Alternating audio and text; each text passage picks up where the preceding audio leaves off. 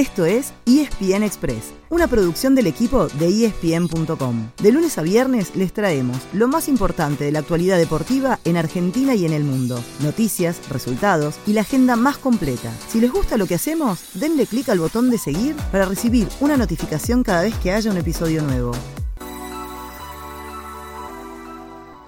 Alan, pero pudo, lo primerearon el rebote. Y ahora sale la contra con este rebate por arriba, por arriba. Viene, viene, viene, viene. Tenía que defender la punta, tenía que ganar.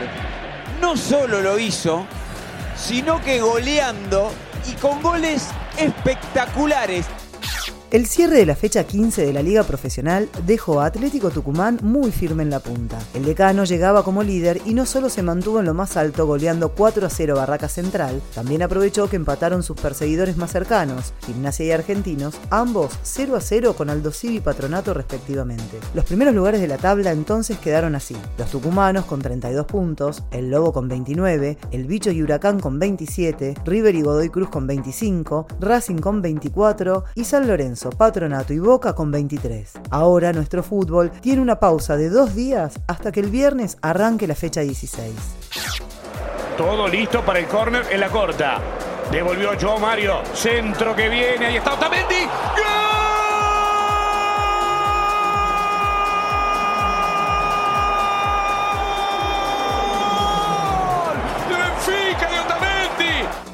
En Europa esta semana se termina la fase previa de las copas, es decir, la Champions, la Europa y la Conference League. En la primera el Benfica tuvo dos argentinos en la clasificación a fase de grupos, con la victoria 3 a 0 sobre Dinamo Kiev. Fueron titulares tanto Enzo Fernández como Nico Tamendi y este último abrió el marcador de cabeza. Las tres competencias tendrán este mismo viernes el sorteo de la próxima fase. También hubo acción en Inglaterra por la Copa de la Liga, en la que el Aston Villa de Dibu Martínez no tuvo problemas para vencer 4 a 1 al Bolton y así pasar a 16 avos de final.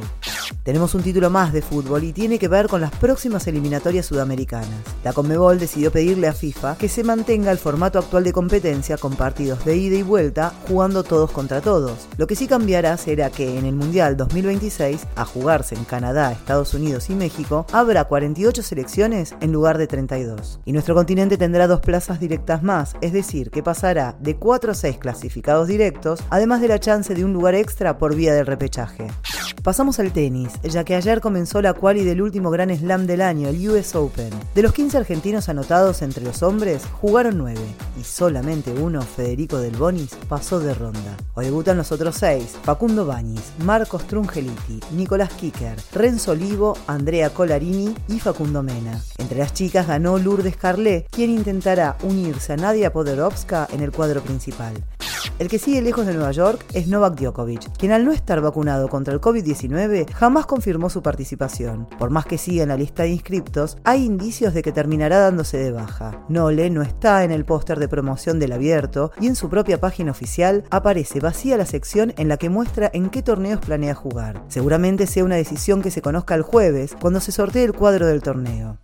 Hoy nos vamos con dos de rugby. En Nueva Zelanda los Pumas se preparan para enfrentar a los All Blacks el sábado por el Rugby Championship. Y los hombres de negro tienen en duda una de sus estrellas, Bowden Barrett, ya que tuvo que dejar el entrenamiento con un golpe. Donde ya hay una baja confirmada es en los Pumas 7, que este fin de semana jugarán en Los Ángeles la última etapa del circuito mundial. Y el ausente será ni más ni menos que su hombre try, Marcos Moneta, quien sufrió una infección y no pudo viajar a Estados Unidos. El equipo argentino tiene una chance remota de quedarse con el título de todo el circuito, pero necesita ser campeón de esta etapa y además que sus rivales directos no lleguen demasiado lejos. Ese fue el final del episodio de hoy. De lunes a viernes, al comenzar el día, les contamos lo que pasó y lo que se viene en el mundo del deporte. Los esperamos en el próximo episodio con mucho más y ESPN Express.